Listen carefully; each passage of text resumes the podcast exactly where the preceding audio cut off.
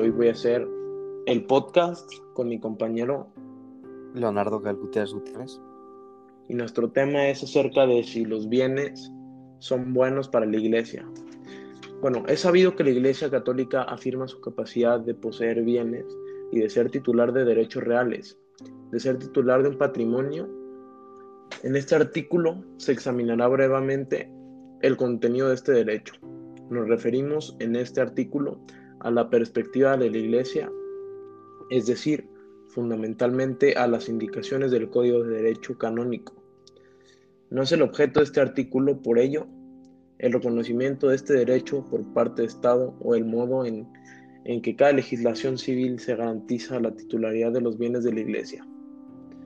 Parece claro que la Iglesia, como sociedad terrena que es, necesita disponer de bienes materiales. Ciertamente, la finalidad de la iglesia es espiritual y la iglesia ha de afirmar con el Evangelio que el reino de Dios no es de este mundo.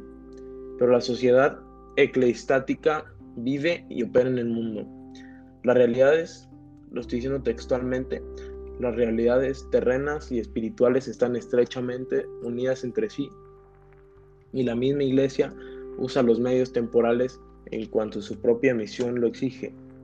Sería un espíritu espiritualismo exagerado pretender que la iglesia pudiera desarrollar como su finalidad específica sin bienes materiales, sin, sin, tener patrimonio, como si estuviera formada por ángeles y no de hombres. Pero no deja de ser cierto que en la iglesia la titularidad de los diversos patrimonios se deben relacionar con el, con el hecho de que la finalidad de la iglesia es espiritual.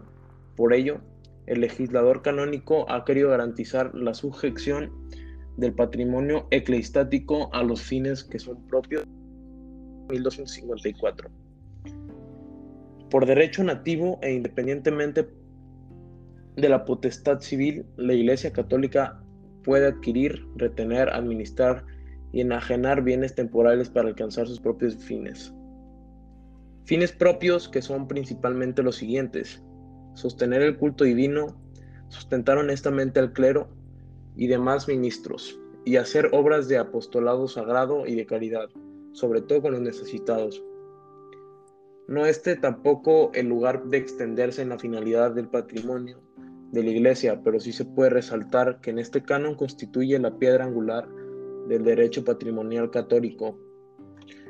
El uso de bienes materiales en la Iglesia encuentra su justificación en los bienes propios de la Iglesia. A la vez, este canon es una llamada a la responsabilidad de los pastores de la Iglesia, además de los administradores de las personas jurídicas que conforman el patrimonio eclestático. Los bienes que, de una forma u otra, administran les han sido confiados por los fieles para el cumplimiento de los fines que indica el canon 1254 los bienes eclesiásticos son propiedad de personas jurídico-públicas concretas de la sede apostólica, una diócesis, una parroquia, un seminario, un convento, etc. Hay tantos patrimonios eclesiásticos como titulares de bienes eclesiásticos, esto es, como personas jurídicas públicas de la Iglesia.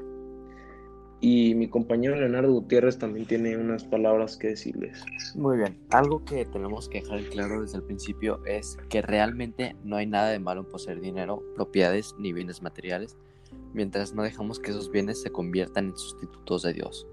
En el Antiguo Testamento se insiste mucho en que debemos escoger entre Dios y los ídolos o falsos dioses.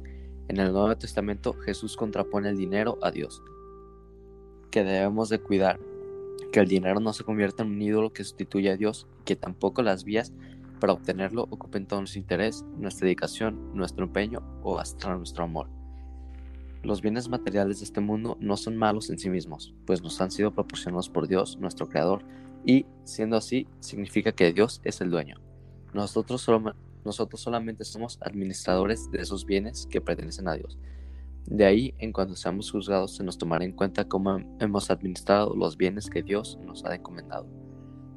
Existe entonces un peligro real en buscar acumular dinero y riquezas, tanto así que Jesús nos advierte, créanme que a un rico se le hace muy difícil entrar al reino de los cielos. Palabras de Jesús.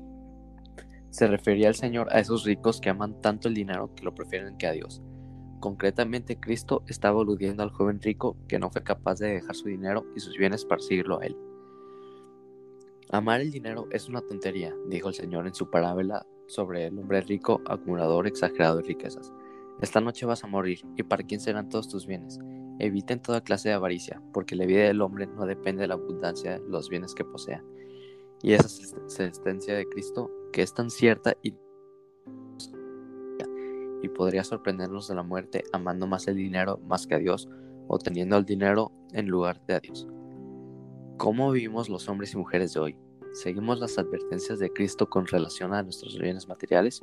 ¿O ponemos todo nuestro empeño en buscar dinero y conseguir todo el que podamos? ¿Para qué? si al llegar al mundo no trajimos nada y cuando nos vayamos no nos vamos a llevar nada. Respondiendo a una de las grandes... El apetito desordenado de los bienes materiales, lo mejor llamado avaricia, sí es pecado. Eso es todo lo que tengo que decir. Mi opinión es que pues la avaricia sí es algo que no está permitido en nuestra iglesia y yo pienso que sí es bien o sea, no pasa nada si tienes bienes por la, para la iglesia.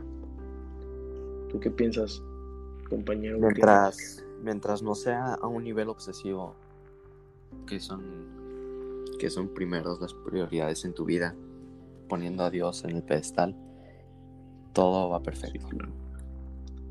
claro. opino lo mismo que tú, compañero. Pues bueno, este fue nuestro podcast. Em, de acerca del tema de si es bueno tener bienes para la iglesia. Pienso que aclaramos todas sus dudas en este podcast y espero les haya agradado. Nos despedimos, mi compañero Leonardo y yo. Y pues muchas gracias por escuchar. Nos vemos. Esperamos que les haya agradado el contenido.